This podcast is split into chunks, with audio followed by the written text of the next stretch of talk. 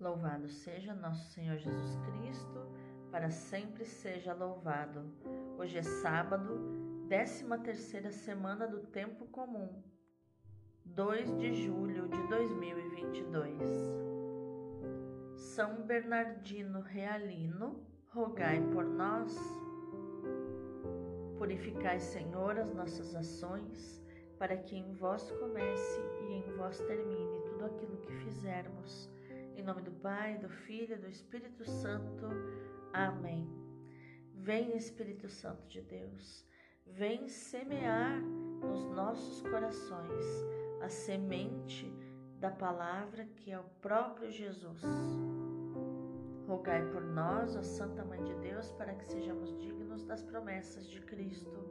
Amém. A primeira leitura é da profecia de Amós, capítulo 9, versículos do 11 ao 15. Assim diz o Senhor: Naquele dia reerguerei a tenda de Davi em ruínas e consertarei seus estragos, levantando-a dos escombros e reconstruindo tudo como nos dias de outrora.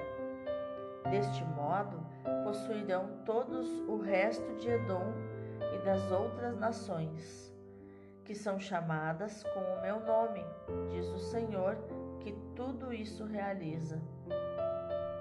Eis que dias virão, diz o Senhor, em que se seguirão de perto quem ara e quem ceifa, o que pisa as uvas e o que lança semente os montes destilarão vinho e as colinas parecerão liquefazer-se. Mudarei a sorte de Israel, meu povo cativo. Eles reconstruirão as cidades devastadas e as habitarão, plantarão vinhas e tomarão o vinho, cultivarão pomares e comerão seus frutos. Eu os plantarei sobre o seu solo, e eles nunca mais serão arrancados de sua terra, que eu lhes dei, diz o Senhor teu Deus. Palavra do Senhor, graças a Deus. O responsório de hoje é o Salmo 84. O Senhor anunciará a paz para o seu povo. Quero ouvir o que o Senhor irá falar. É a paz que ele vai anunciar a paz para o seu povo e seus amigos, para os que voltam ao Senhor seu coração. A verdade e o amor se encontrarão, a justiça e a paz se abraçarão. Da terra brotará a fidelidade e a justiça olhará dos altos céus. O Senhor nos dará tudo o que é bom e nossa terra nos dará suas colheitas. A justiça andará na sua frente e a salvação há de seguir os passos seus.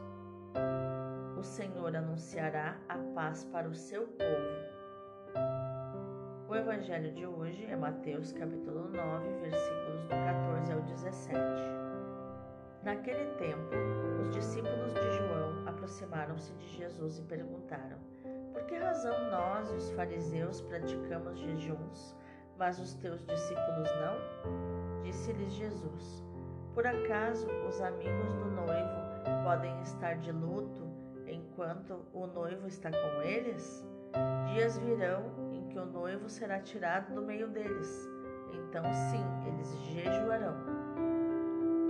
Ninguém põe remendo de pano novo em roupa velha, porque o remendo repuxa a roupa e o rasgão fica maior ainda.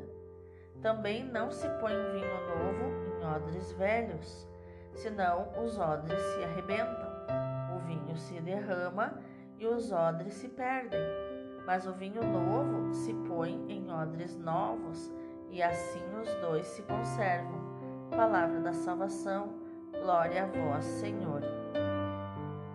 Então, agora, meus amados, que ouvimos as leituras de hoje, vamos meditar sobre o contexto desses textos.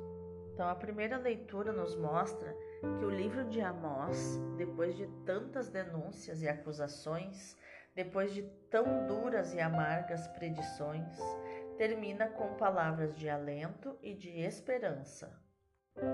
Deus usará graça e misericórdia para com Israel e há de preparar-lhe um triunfo de harmonia e de paz. Deus voltará a erguer a esburacada e arruinada tenda de Davi. A restauração de Israel assume características claramente messiânicas, com imagens do mundo agrícola, da radicação na terra e da permanente residência nela. Comer e beber em paz na própria terra é uma imagem do futuro reconciliado de Israel. Os exegetas não conseguem determinar se este oráculo esperançoso e messiânico é de Amós ou de algum dos seus discípulos que tivessem conhecimento da ruína de Jerusalém no ano de 587.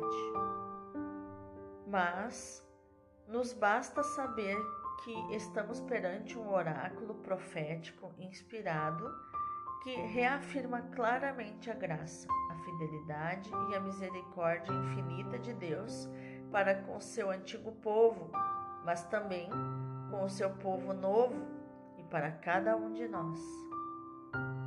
Já o Evangelho de hoje vai nos mostrar que Jesus se apresenta como o Messias esperado.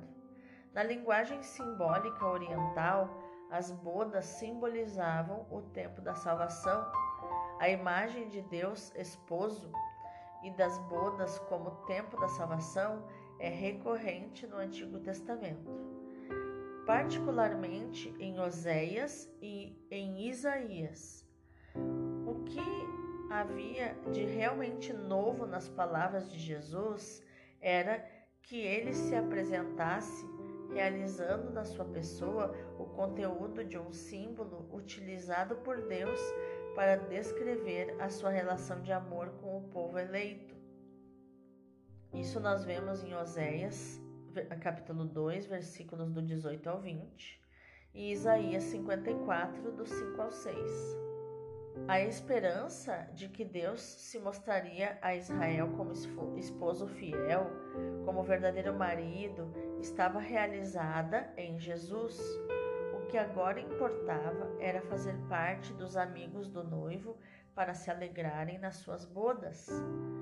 O ato de comer já não podia ser conotado como renúncia, sacrifício, luto. Havia passado o que era velho e havia chegado a plenitude dos tempos. Na presença de Jesus, o esposo ressuscitado da igreja, o jejum como sinal de luto não é a atitude conveniente. Se o cristão jejua, é para manifestar a sua espera confiante no regresso do Senhor. É o que chamamos de fé expectante. Aliás, a morte do ressuscitado é celebrada não no jejum, mas no comer o pão e beber o vinho até que ele volte. Então, o próprio Jesus ensina a celebrar a morte dele na cruz, a sua morte na cruz. A novidade introduzida no mundo por Jesus é ainda significada pelas imagens do pano novo e do vinho novo. A sua mensagem só pode ser recebida por um mundo novo, por homens novos, isentos de preconceitos, que se deixem moldar pelo Espírito. A conversão não é uma renovação do velho, ela é algo completamente novo. Então, é aquilo que a, a palavra diz, né? Passou o que era antigo, eis que tudo se fez novo. Mas isso não queria dizer que tudo o que era antigo não tivesse valor. Por isso, Mateus acrescenta: desta maneira, ambas as coisas se conservam. Isso está no versículo 17. Vamos meditar melhor essa palavra. Alegremos-nos com as esplêndidas promessas de Deus ao seu povo. Graças à sua misericórdia e generosidade infinitas, depois do castigo vem a festa, vem a alegria. O último versículo do livro de Amós promete essa festa, essa alegria definitiva. Hei de plantá-los na sua terra e nunca mais serão arrancados da terra que lhes dei. A restauração de Israel e as núpcias de Cristo com a Igreja se ligam intimamente com a Eucaristia, como contexto em que é proclamada a leitura. A esperança de Israel realiza-se no mistério pascal do Filho de Deus. O jejum como atenção, como uma, uma atenção para o banquete do fim dos tempos. Já totalmente possível, já autorizado, mas apenas como memória da morte do Senhor. O crucificado ressuscitou, mas o ressuscitado continua crucificado com as suas chagas. O espaço para o jejum cristão já não é o da esperança de um evento absolutamente novo. Este evento já está dentro da história. O jejum cristão, pelo contrário, tem a ver com vigilância, com paciência. A reserva histórica, como ainda não daquele já que na cruz de Cristo se afirmou de uma vez para sempre. Vamos orar? Senhor Jesus, ensina-nos o jejum festivo, mostra-nos a alegria do luto, guia-nos para a vida na morte. Deus Pai, na paixão do teu Filho Jesus, assumiste os nossos sofrimentos. Na ressurreição de Jesus, resgataste a, a nossa morte. Conduz para um dos teus filhos ao encontro de Cristo, esposo, sempre presente na igreja, templo do Espírito e esposa daquele que é ontem, hoje e sempre. Vem, Senhor Jesus. Amém. Vamos contemplar essa palavra. São Lucas nos fala das mãos e dos pés de Jesus furados pelos cravos. São João fala do seu lado aberto pela lança. Estas chagas são os títulos de glória de Jesus. Elas recordam a força e a coragem com as quais superou todos os sofrimentos sem se lamentar. Elas exprimem a sabedoria com a qual escolheu este martírio para expiar todas as nações das nossas mãos todas as caminhadas dos nossos pés, todos os pensamentos e todos os afetos dos nossos corações.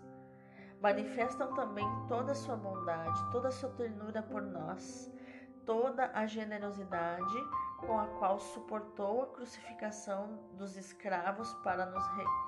para nos resgatar.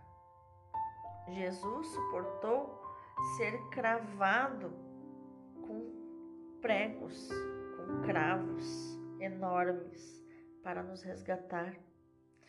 Dizem finalmente todo o seu zelo apostólico que nos prega a santidade das ações e das caminhadas, a pureza da intenção e do afeto.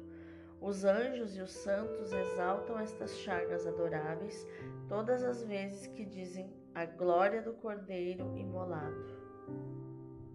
Com Santa Gertrudes, nós podemos dizer: Eu vos saúdo, Jesus, esposo divino, decorado com as vossas chagas como de outras tantas flores, com as complacências do vosso Pai em vós, com o amor do universo inteiro. Abraço-vos e beijo estas feridas que o amor vos fez. Beijarei, sobretudo, o meu crucifixo neste espírito. Que profundo, né? Então, que a nossa ação deste sábado, meu irmão, minha irmã, seja meditar, proclamar e viver essa palavra aqui de Mateus 9, 15. Os convidados não podem estar tristes enquanto o esposo está com eles. Deus abençoe o teu dia.